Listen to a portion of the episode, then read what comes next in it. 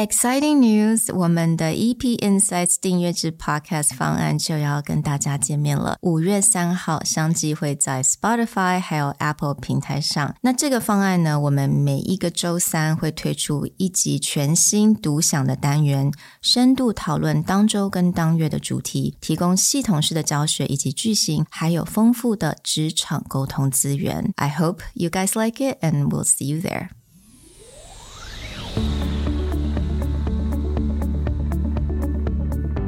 Hello，欢迎来到 Executive Plus 主管与沟通力的 Podcast。I'm Sherry, an educator, certified coach, and style enthusiast.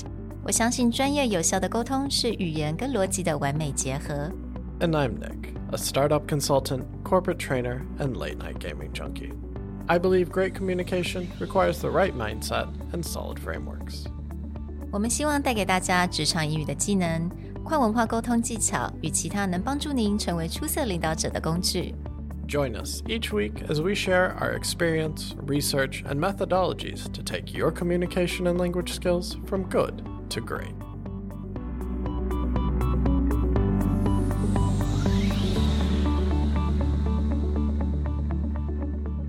Hey, everybody. Welcome back to the Executive Plus podcast. Today launches the new start of an important series where we want to look at the power of social ties. And to help us get through that, we have a voice that you may not have heard recently, but you should all be very familiar with Mr. Andrew. Andrew has been doing a lot of research and looking at his own life as a VC, where your network is incredibly important. And how has this tied in, and what has he learned from his own experience and from what he's been reading to improve his network and social ties? Good to be back. Good to be back. 那我这边转转成中文讲哈，因为这个的起源其实是前一阵子呢，我有连续两次经验让我让我感触很深，就是你知道我们大家都有很好的朋友嘛，就算大家有很久没见，可是你认识了十几二十年的朋友，当你需要他们帮忙的时候。他们应该会挺身而出来帮你嘛，对不对？然后我刚刚好连续两次，就在几个月内，我有 business 就是工作上的问题，可能需要两位朋友帮忙，然后是两个不同的问题，两个不同的朋友，结果他们两个都不太回应，然后我还要再回去再问第二次。你知道问第二次、第三次的时候就有点尴尬了，因为你不想要说，哎，拜托拜托，可不可以帮我？大家通常都不想要这样。然后朋友就支支吾吾，然后后来就说，嗯，没办法帮忙。然后另外一位是根本就没有回应，我就感触很深。因为呢，大概在那个时候，我也有请别人帮忙，然后别人是那种我只见过一次面，然后有加一下 LinkedIn，然后他就说，哦，Sure，let me let me connect you，Yeah，no problem，Yeah，I know exactly what you need。Yeah, let me let me make an intro。我那时候感触很深，为什么我认识这么多年的朋友，然后交情很好哦，嗯嗯嗯，Yeah，他来台湾也会住我家，我去我去他们那边也会住他们家的那种，嗯然后就不愿意帮忙。I don't know if you guys have have had similar experiences. I mean, I don't have that many friends, but I have a lot of really close friends. Like I wouldn't say a lot. Like I count with my one hand. 所以 Yeah, exactly. So so Yeah. when you ask them for favors, that feels you're like awful. you kind of trust 很 or you 伤心。 assume like you're gonna help me, right? Or you're Yeah, gonna yeah, yeah. try your best. 对啊， right? So 对啊。 anyway, yeah. Go Yeah. ahead.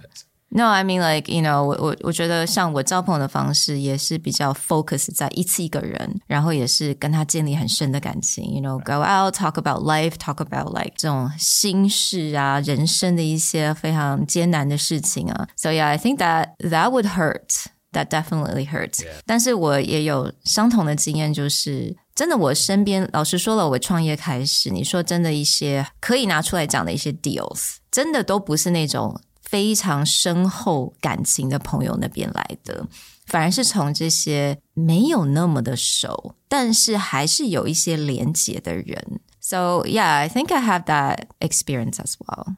Given that experience, and recently I was reading uh, this book called the power law. In English, it's the power law. Venture Capital and the Making of the New future. Future，它基本上是在讲矽谷还有科技的历史，嗯、但是 specifically 它是在看说资金的角色在这里面推动推动这些科技的变革，还有很新的崭新的科技，包括现在很风靡的 Chat GPT 啊，资金是在怎么后面推动它的？但是它里面呢，这本书很长，然后大部分呢大家都不用 care。那里里面有一个，it really got my attention，which is most of the deals that redefine the history of technology happened not between people who knew each other for years and years and decades and decades, but rather from people who barely met each other. 他们可能曾经好几年前在学校认识，或者是在什么 networking 的场合认识，或者甚至完全没有见过，只是中间有共同的朋友有认识的。然后这本书呢就做了一个 observation，就说在很多的产业，包括科技投资啊什么这种产业，弱连接 weak social ties 比强连接就是 strong social ties 要重要的多。为什么？因为它里面有一个 central theory 啊，它是说，因为这些产业呢靠的都是资讯的传播，那资讯的传播其实不必要交情，你跟一个人的交情多深，不一定是决定性的的因素在里面嘛，对不对？所以当你的 network 很大，一个 social network 很大，它可能就是很多很多的弱连接 weak social ties，但是这个 network 很大的时候，里面的所含有的 information，大家里都有的 information 就更多了，it grows exponentially。嗯，然后如果大家都弱连接，愿意 pass around these information，then that become a really really powerful informational network。所以 Nick, I, you said that you have personal experience with this, right? Right. So strong ties. I don't have quite as many stories to talk about. But one thing that always impressed me about Taiwan specifically is how many of these weak social ties people have and how easily they can leverage them. And the biggest examples I have of that is that I've moved to several different cities in Taiwan. Every time I moved, I never had to really like look for new work or look for a new job or do anything new because every time I moved, anyone I knew in one city, they'd be like, "Oh, I have like a cousin or I have a friend or I mm. have an old classmate who lives in that city. Let me call them and just see if I can connect you." And like in some cases, that would turn out where the person they connected me to didn't necessarily need help or didn't need anything I did, but then they would be like, "Oh, I have a friend who mm. does need help who has this one. Mm-hmm. So you just end up in this weird roundabout. And then mm. some of my longer relationships in Taiwan came because of that. So, like, there's one friend I have who is an orthopedic doctor who I have known now for 12 years. And that was a weird, weak social tie where at that time I was teaching English and one of my, not even friend, like a colleague of mine had a student who was another doctor. And then he was like, Oh, well, I'm leaving the country. Do you want to talk to this doctor? He needs help. And then that doctor was like, Oh, you know, I don't really need English help anymore, but I have a friend. Would you like to meet him? And then mm. that turned out to be the doctor who became my friend. And then his friend, who was another doctor's wife, was like a nurse. And then he was like, Oh, she needs help. So it's just like my entire network. I got like this entire group of students just because of one random tie who was like, "Oh, let me let me throw this guy at you." You see, you see how how weak those social ties are because mm-hmm. in the process of Nick talking, I already lost track of who knows. doesn't who even know knows the names. Who knows, yeah, yeah, like who knows who. To be yeah. honest, like the original doctor who probably connected mm. me to like my friend and all that, mm. I don't even know his name. Like that was like one yeah. phone call, and he was like, "Oh, let me just give you the number of another person, or I'll give him your number, and then yeah. that's it. Mm. Yeah. Here's my question then. You know, for someone like me, 我其实你这要我去外面社交，我真的是很懒。You know, I'm super lazy when it comes to networking, the quote unquote networking，就是要去参加很多活动啊，然后跟人家喝酒，我超级懒的。Does this mean that I should go to more of these functions? It, it gets me a little worried now.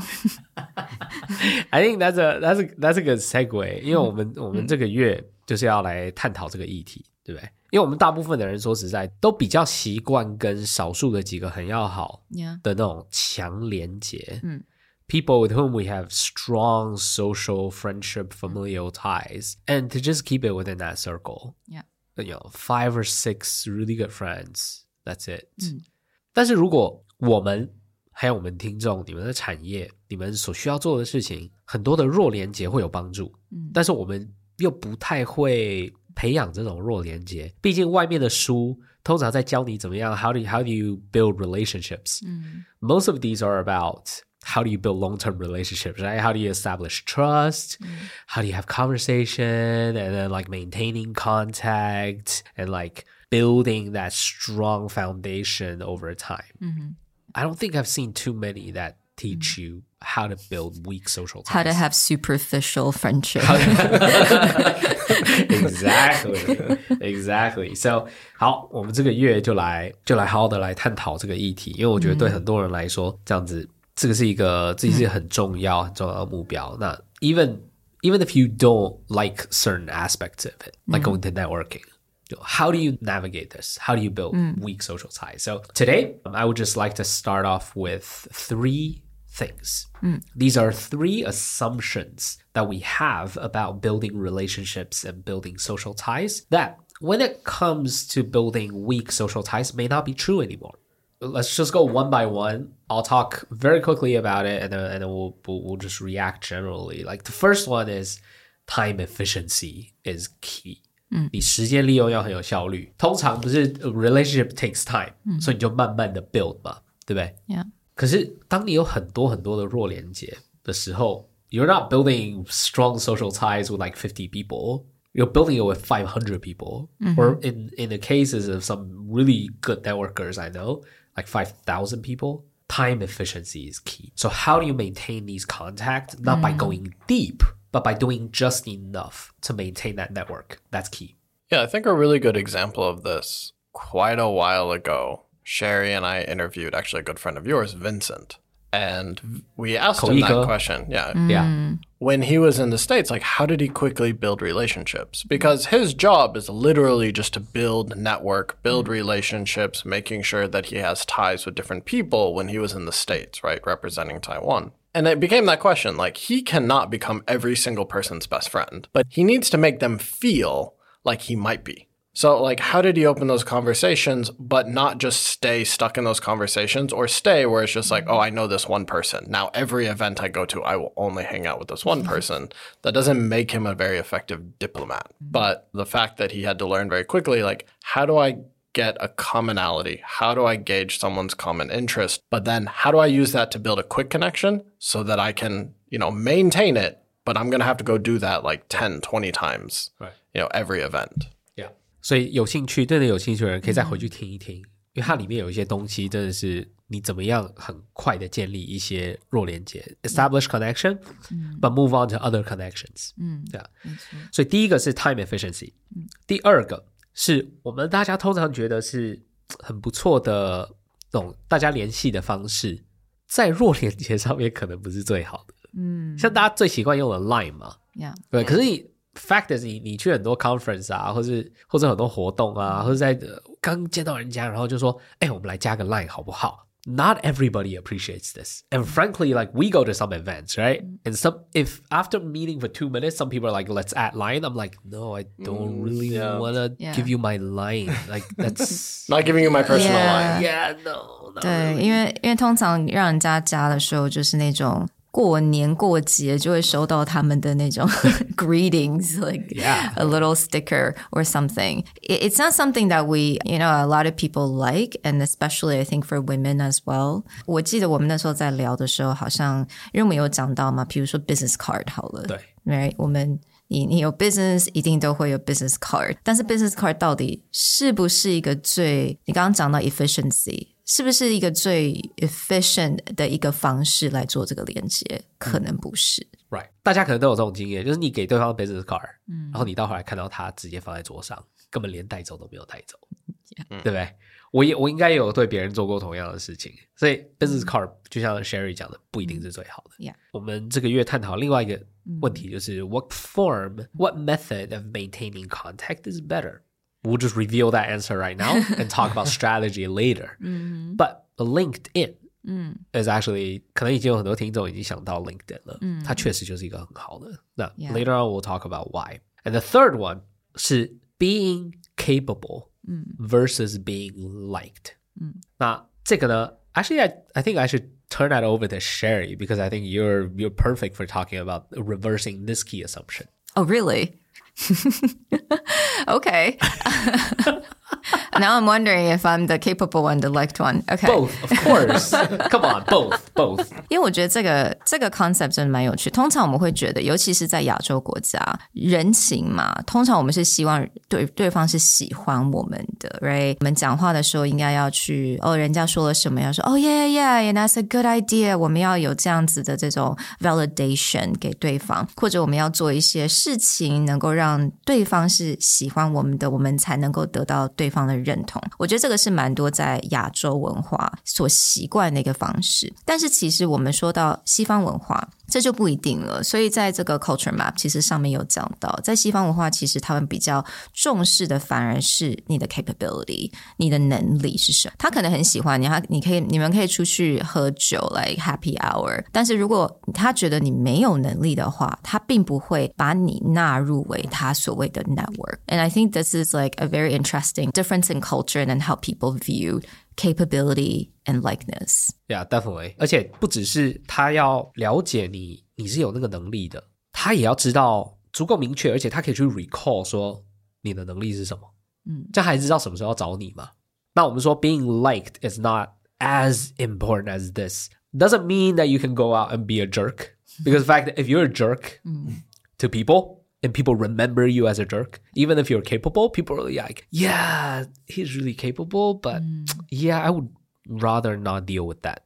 So that doesn't work in that case. Mm. Right. But to tack on like why capability matters, especially in a work situation. Like if someone did a lot of networking, they may think about like, yeah, oh, it was really fun to hang out or meet this person. But if they don't know what you do or what kind of skill set you have, then they don't even know what to look for on LinkedIn. Like unless they look at your LinkedIn page and it's amazing.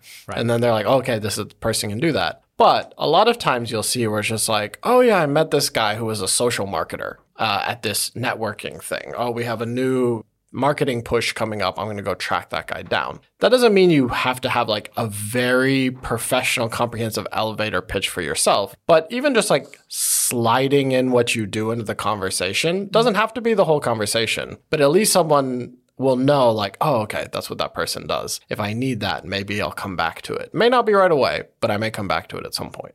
And I think having that balance is also really important. You know, I do think there are a lot of people out there wanting to seem they're um, very capable. 就是开始你会有点在 brag. You know, 开始会说哎自己多厉害，自己得多少奖。That may not be the best way to go either, because people just find them like, oh my god, you're so annoying. Yeah. right? So just having like that balance, like how to seem capable, but also not annoying. You don't have to be loved, but I think liked, that's also important as well. Yeah. For sure, for sure. Those are some of the themes mm. that we'll be discussing this month. Mm. All about how to build weak social ties mm. with a lot more people than we're used to and getting comfortable with it. And there's a there's a question in there that I myself haven't haven't resolved yet. Which mm. is, and I think it maybe I don't know if it's true for the, the two of you as well, but like, how do I build weak social ties with a lot of people so that we can benefit each other's careers. It's not just about by yourself, right? Without being superficial. How do you do that without being superficial? That's something that I am still struggling. Mm, mm, mm. Yeah. And I think a lot of people, especially people in our age, you know, we have families. We just don't have that much time Yeah. to go out every night. We don't have that much energy, by the way. You know, we just don't. And so how do you actually build weak ties in that situation? That's also something we wanted to explore this month. 那没错，在这个月呢，我们就会来一一的去 touch on 我们刚刚所讲到这些单元，还有它延伸的一些不同的课程。所以啊，for example，像我们刚刚所讲到 time efficiency，那这个部分呢，我们就可以 cover 到说 how to get in and out of a conversation。 efficiently。那在第二个 assumption，我们刚刚有讲到了一个 using LinkedIn to really connect with weak ties。那这个部分我们也会教大家该如何跟不同的人来做这个连接，而且是有效的用 LinkedIn。那在接下来，我们刚刚也有讲到 capability and likeness。那这个部分我们要怎么样做到一个很好的一个 balance？所以在我们这个月，我们有 EP Insights，也就是我们付费的 Podcast 单元，会一一来 cover 到这一些 topic，也会做一些比较 deep dive 的一些课程内容。我希望大家都会喜欢。 So be sure to join us both through our regular EP programming as well as the EP Insights, where we're going to deep dive into this topic of how do we build, maintain, and make the most use out of weak social ties. We hope that you enjoy this new format and be sure to let us know what you think by searching for us at Instagram, Communication R&D, Facebook, Executive Plus. We'll talk to you guys next time. Bye. Bye. Bye bye.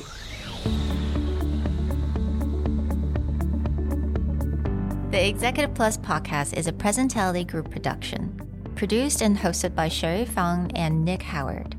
You can search us on Facebook, 主管英文 Executive Plus. You can also find us on Instagram, Communication R&D, and email us at sherry at epstyleplus.com.